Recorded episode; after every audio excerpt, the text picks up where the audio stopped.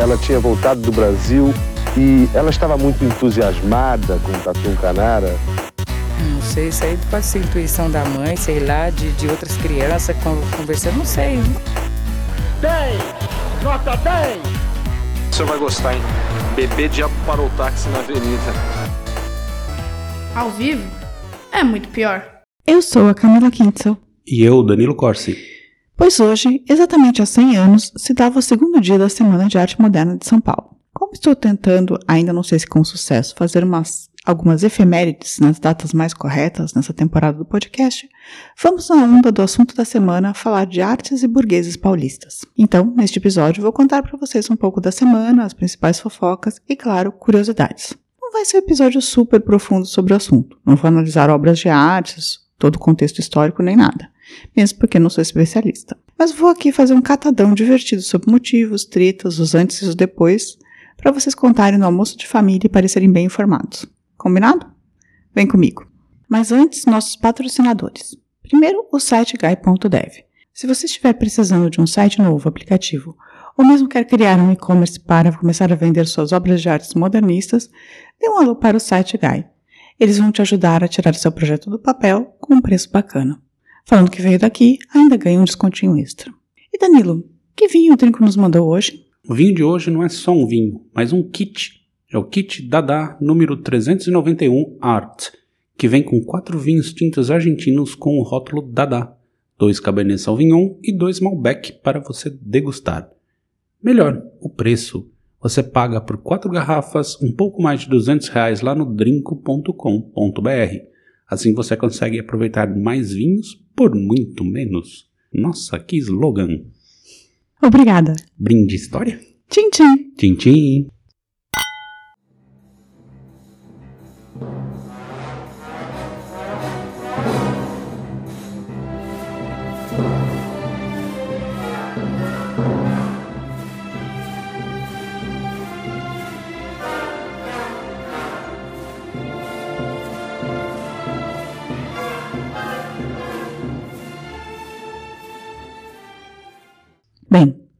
Começar, um mini resumo. Basicamente, a Semana de Arte Moderna foi um evento que ocorreu no Teatro Municipal de São Paulo em fevereiro de 1922. Inspirada pelas vanguardas europeias, ela foi um evento cultural que reunia poesia, música, artes plásticas, dança, arquitetura, além de palestras. Criado por um grupo bem burguês, composto por Oswald Mário de Andrade, Menotti Del Picchia, Guilherme de Almeida, Anita Malfatti, Victor Brecheret, Di Cavalcante, entre outros. Tudo da FAP. Não, mas a FAP, ela, ela patrocinou. E, e aqui, quando eu falo um grupo bem burguês, é bem burguês mesmo. O Oswald era riquíssimo, filho de produtores de café. A Anitta, por exemplo, tinha, já tinha vivido sete anos entre Berlim e Nova York para estudar pintura. Você pode imaginar que era de uma família abastada, né? Ainda mais nessa época, né? Sim. Menotti era editor-chefe do Jornal do Comércio e por aí vai. Essa galerinha do barulho era rica e viajava, mas moravam em São Paulo, que ainda era o fim do mundo. Veja bem. São Paulo, em 1922, tinha metade da população do Rio de Janeiro, nem 600 mil habitantes. Era uma Jundiaí, né, Danilo? A província. E nada acontecia lá. Mas, com, com, já chegando ao final do ciclo do café e industrialização, São Paulo tinha muito dinheiro. Muito, muito dinheiro mesmo. Então vamos juntar dinheiro com jovens que viajavam para a Europa e Estados Unidos e estavam vendo todos os movimentos artísticos acontecendo desde antes da Primeira Guerra Mundial, enquanto eles estavam lá, já depois da Segunda, é, da Primeira Guerra, ainda ouvindo os parnasianos com seus versos super duros e, e, os e vendo os retratistas nas artes plásticas, né? Sim, esse povo achou que era hora de sacudir as coisas, ou como diria Oswald, acertar os ponteiros do Brasil com o mundo, dando um salto de pelo menos 30 anos nas artes nacionais. Eles queriam lançar Beyoncé nacional, né? É, eles falavam de 50 anos, na verdade, do salto, mas sim, eles queriam lançar Beyoncé. Não, não queriam lançar Beyoncé, pelo amor. E aí já começaram as intrigas. Esse sacolejo aconteceu muito também pela conta do seu senhor Monteiro Lobato. Sempre ele. A pintora Anita Malfatti, como eu disse, tinha ficado entre Berlim e Nova York nos primeiros anos do século XX. E quando voltou, justamente por conta da Primeira Guerra, fez duas exposições. A primeira, em 1914, passou meio em branco, mas já tinha influência dos expressionistas alemães. Mas a segunda exposição, em 1917, amigo, essa causou polêmica que meio que desencadeou tudo o que viria depois como movimento. Monteiro Lobato foi à exposição, detestou e escreveu um artigo no jornal chamado Paranoia ou Mistificação. Eu vou ler um pedacinho para você, tá? Caiu na Fulvestre. Há duas espécies de artistas. Uma composta dos que veem normalmente as coisas em consequência disso, fazem uma arte pura, guardando os eternos ritmos da vida e adotados para a concretização das emoções estéticas, os processos clássicos dos grandes mestres. Quem trilha por essa senda, se tem gênio, é Praxiteles. Na Grécia, é Rafael na Itália, é Rembrandt na Holanda, é Rubens em Flandres, é Reynolds na Inglaterra, é Loirbach na Alemanha, é Yorn na Suécia, é Rodin na França, ou é Zuloaga na Espanha. Eu não sei quem é Zuloaga na Espanha. Se tem apenas talento, vai engrossar a pleiade de satélites que gravitam em torno daqueles sóis e morredouros. A outra espécie é formada pelos que veem anormalmente a natureza e interpretam-no à luz das teorias efêmeras, sob a sugestão estrábica de escolas rebeldes, surgidas cá e lá como furúnculos da cultura excessiva. São produtos de cansaço e do sadismo, de todos os períodos de decadência, são frutos de fim de estação, bichados anossadouros. Estrelas cadentes, brilham um instante as mais às vezes com a luz de escândalo, e somem-se logo nas trevas do esquecimento. Nesse momento aí, o Monteiro Lobato se encarnou do tuiteiro que dá palco pra maluco, né? Basicamente, ele, tipo, falou que a Anitta Malfatti, tipo, era, tinha um olhar anormal e que basicamente tinha... É, mas ela já tinha sido ignorada antes, assim, ninguém se importava muito com o trampo dela e com certeza esse texto ajudou a catapultar. Não, muito, assim. muito, muito. Ela era, ela, ela não é que era desimportante, as pessoas se importavam com ela, assim, mas. Enfim. Sim, mas dentro de um ciclo, né? Sim. Mas basicamente o senhor racista Monteiro Lobato não gostava desse novo tipo de pintura, né?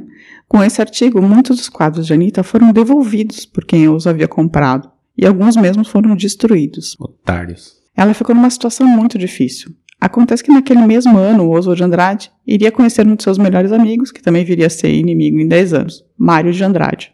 E esses dois resolveram ficar ao lado da Anitta nessa polêmica. Oswald tinha um jornal na época, bancado pela família, né, claro.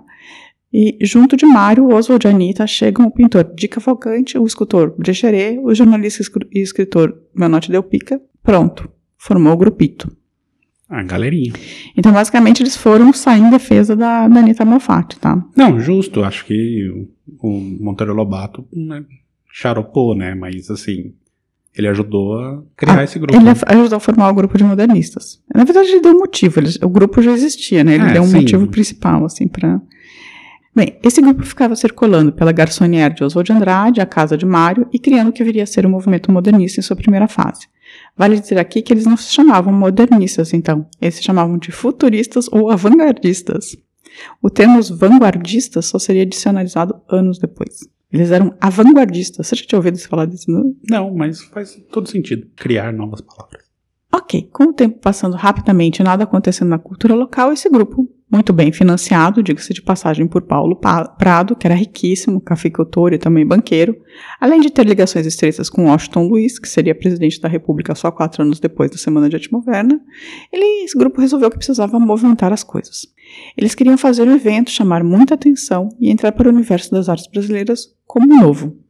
Segundo alguns, Paulo Prado não suportava o caipirismo que o cercava, queria frisson. E você, Daniel, também quer frisson? De rico? Não. Nunca.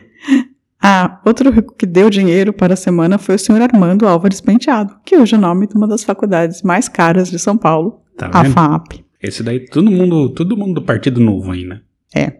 Numa das cartas de Mário para Menotti, ele até sonha com o que aconteceria depois da semana. Abre aspas. Nossos livros serão comprados. Ganharemos dinheiro. Seremos lindíssimos. Insultadíssimos. Foi o que aconteceu, né? Exatamente. Tá. E com isso vamos à semana propriamente dita. A primeira coisa, a Semana de Arte Moderna, na verdade, não foi uma semana, foram só três dias alternados de arte moderna. Foram dia 13, 15 e 17 de fevereiro de 1922. Sabe que eu, eu estudei a Semana de Arte Moderna e eu não sabia disso antes? Ah, você sabia, eu não, não lembrava. É, três dias. O lugar foi alugado por uma bala de dinheiro, que era o mais tradicional teatro de São Paulo, o Teatro Municipal. Foram expostas nas artes plásticas 100 peças. Entre as peças, pinturas, esculturas, e maquetes de arquitetura. Os mais importantes representantes da arte clássica foram justamente Anitta, com os 20 quadros, dos quais um chamado Homem Amarelo foi muito criticado, Brecheret, conhecido como Rodin brasileiro, que levou 12 bronzes. O mais polêmico desses bronzes foi um busto de Jesus que ficou conhecido como Cristo de trancinhas, dá para imaginar por quê. É, ainda hoje, qualquer um que faz arte baseada nisso aí vira treta, né? É, por favor, google Cristo de trancinhas. Teve protesto de um grupo católico, né, bafafá e tal, contra o, Cristo, o Cristo de trancinhas. De, de Cavalcante dividiu o salão principal é, no destaque com a Anitta. E, aliás, de Cavalcante também fez a arte do pôster da semana e foi um dos organizadores mais presentes, assim. Dá pra dizer que o Marcel Deschamps plantou uma confusão na cabeça dos riquinhos, né?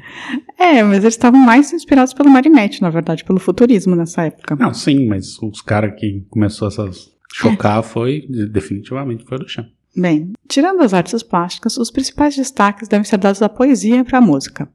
E aí, vamos agora de poesia. Basicamente, tudo que foi apresentado lá foi vaiado. Mas não só vaiado, foi muito vaiado. E talvez a coisa mais vaiada de toda a semana, além de Vida Lobos, que eu vou falar logo mais, tenha sido o poema Os Sapos de Manuel Bandeira. Manuel Bandeira não foi a semana. Uns dizem que não quis, outros dizem que estavam doentes. Como Bandeira era o maior hipocondríaco que existe depois da minha mãe, eu acredito que ele estava doente. Estava em Passárgada. o poema Os Sapos falava sobre os parnasianos e foi lido por Ronald Carvalho. Aqui eu leio eu mesma porque os vídeos que eu achei de leitura são bem ruins. Eu fiquei procurando um vídeo do Bandeira lendo, porém não achei, então vou ter que ler, tá? Enfunando os papos, saem da penumbra aos pulos os sapos. A luz os deslumbra.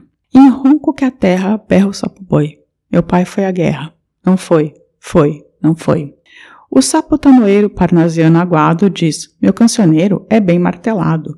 Vede como primo em comer os hiatos. Que arte, eu nunca rimo os termos cognatos. Meu verso é bom, frumento sem joio, faço rimas com consoantes de apoio.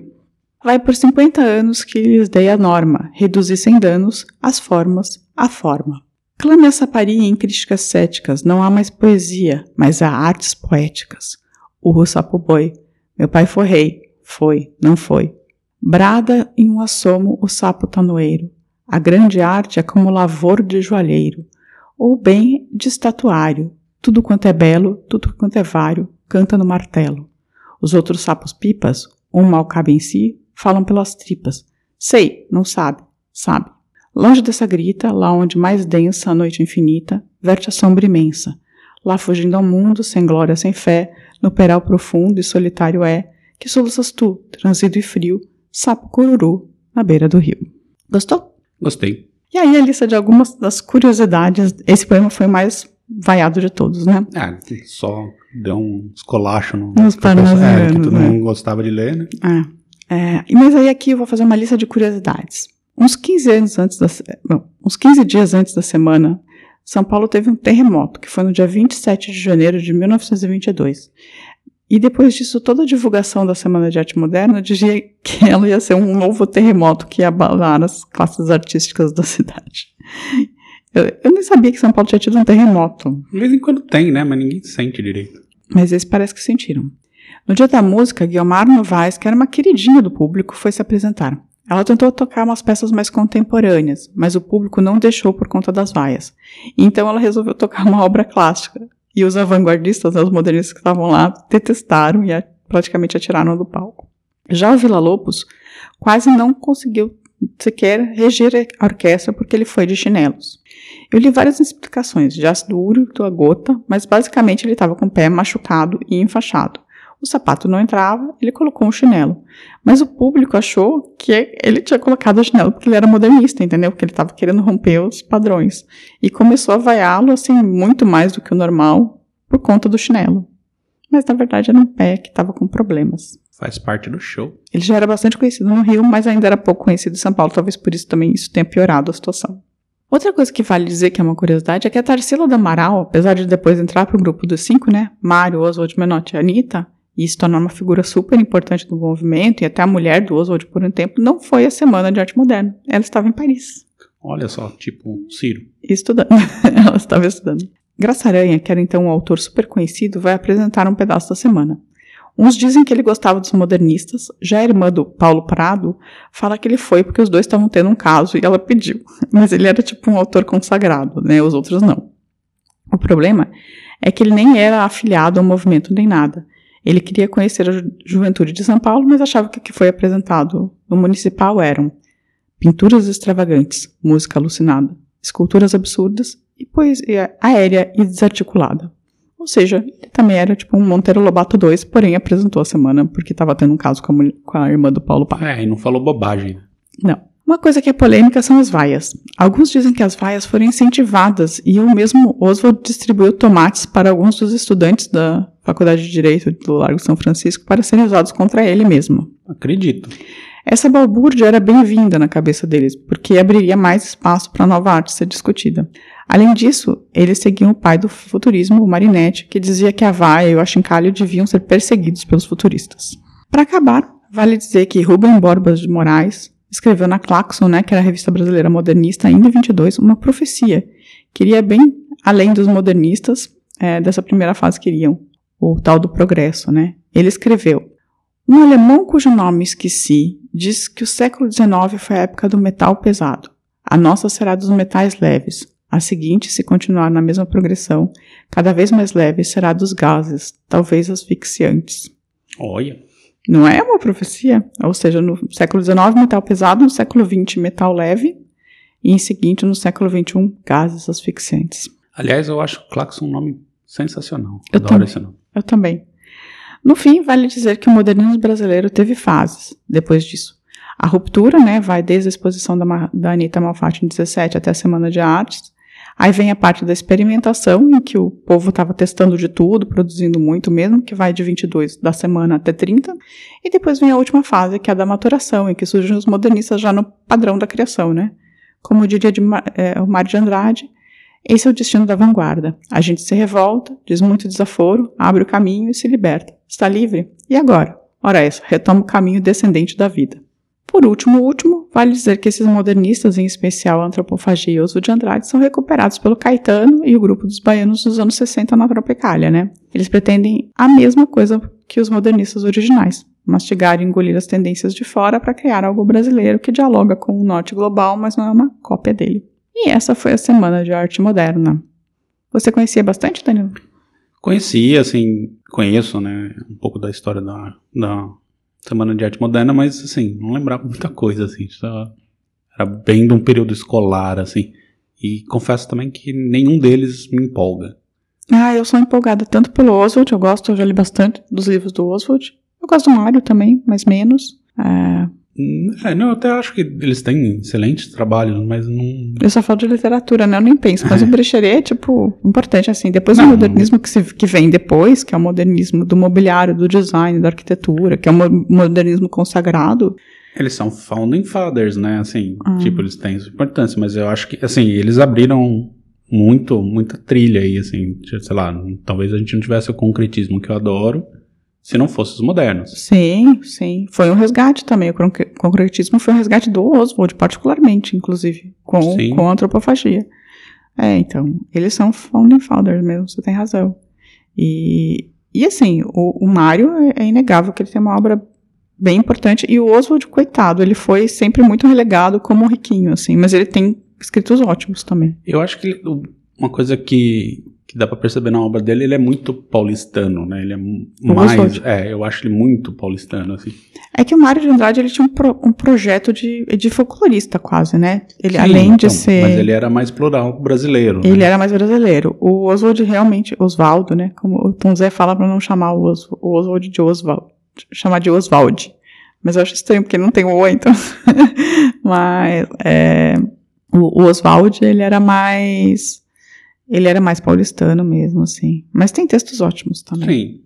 Ah, vale dizer que usei os livros para estudar para cá, para esse episódio, a Semana de Arte Moderna, na contramão da história, do Franklin Oliveira, a Semana de Arte Moderna da Neide Rezende, para, também para pesquisa, além de documentários no YouTube. Eu também fiquei com o terceiro livro, 1922, a semana que não acabou, do Marcos Augusto Gonçalves, aberto aqui, mas eu não consegui ler. Eu li só uns pedaços, eu não consegui ler mais por razão de tempo. Mas fica o nome, né, como indicação. Quer falar mais alguma coisa sobre a Semana de Arte Moderna? Não. Você é um modernista? Não. Não, você é um contemporâneo? Talvez. Pause os recadinhos, então? Pausa e recadinhos.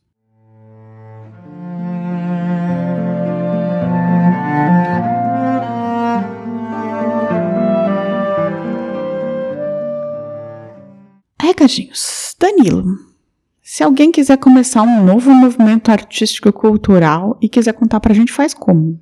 Aluga o Teatro Municipal.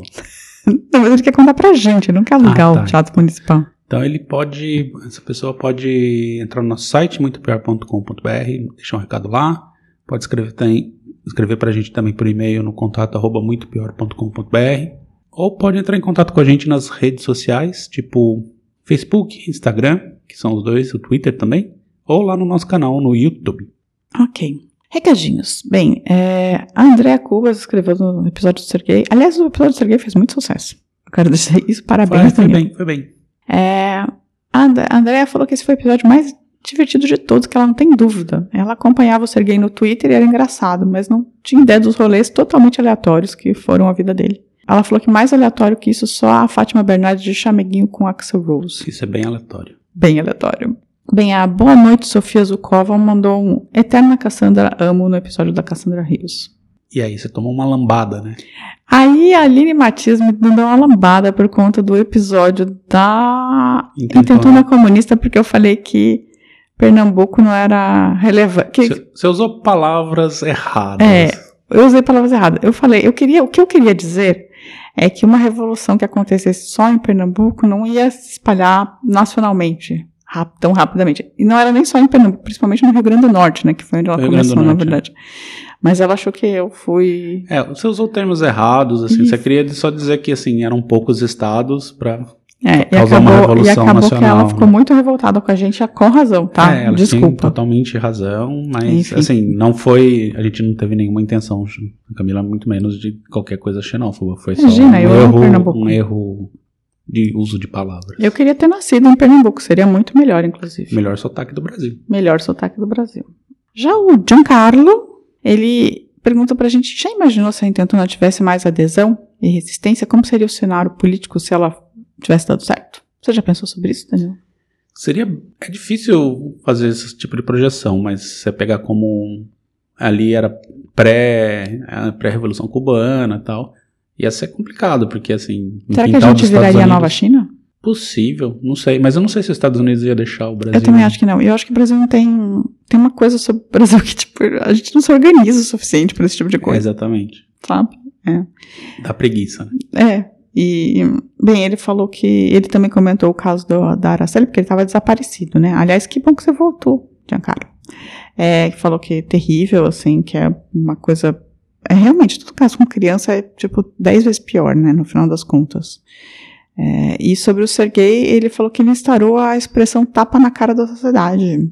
Olha só. Viu? Eu, ah, eu, ele falou que conhecia tão pouco da história dele, mas achou que uma vida realmente dura, porém com essa máscara de humor irreverente. É, ele, o Sergei, ele, assim, fazia shows, mas ele era completamente underground, assim, ele vivia ali Sim. meio contando dinheirinho. Ele virou um clown, na verdade, é isso que eu falei, assim, tipo, ele virou um palhaço, né? Assim, foi meio que aconteceu com a Elke também, se for pensar. Sim.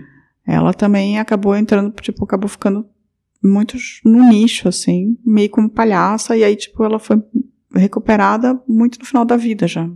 Bem, o Diego Seixas falou que é, no, no episódio do Voo Gol 1907, que o pior é que o acidente da TAM aconteceu logo depois, não tinha nem um ano do acidente da, da Gol, né? E que a aviação bra- brasileira comercial entrou na sua pior crise nessa É, época. foi um momento bem ruim ali, mas eu acho que foi no episódio da TAM que eu contei todo o porquê isso estava acontecendo. Teve o apagão aéreo, Uhum. nada estava funcionando direito, Sim. enfim. O Thiago Almeida é, falou que tem um outro caso, tem o caso de um outro brasileiro que quase ficou com a Janis Joplin quando ela passou para o Brasil, mas quando ela viu ela pelada com duas bolachas Marias grudadas nas costas, What? eu ele falou que também nunca entendeu essa parte, ele simplesmente não conseguiu ir adiante. Se um dia lembrar qual é o nome dele, ele coloca aqui, mas foi um cara que era guia dela no Brasil. Bolachas Maria grudada nas costas. Eu não entendi também. Não entendi. Não quero entender. A Bruna, que é a persona não grata, falou que estava de férias, não estava conseguindo acompanhar.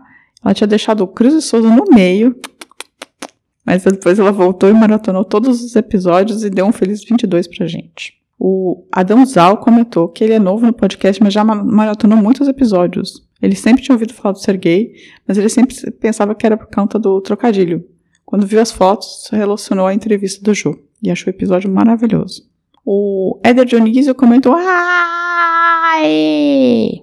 Ai. Clap, clap, clap, clap, clap. Serguei Rock corre aqui. Só. Coração. Gostei muito desse comentário. Ah, ele ficou feliz. A Fabiane Luiza Pereira comentou: Como assim eu não conhecia esse podcast? A dinâmica de vocês é ótima. Comecei a maratonar ontem, estou rindo a beça com o episódio da Porno Chanchada, neste momento. Os episódios de vocês são ótimos e às vezes muito divertidos. Olha só. É, não é sempre que a gente é muito divertido. Não, nem um pouco. É, mas hoje foi leve. Eu prometi um episódio leve, temos um episódio leve.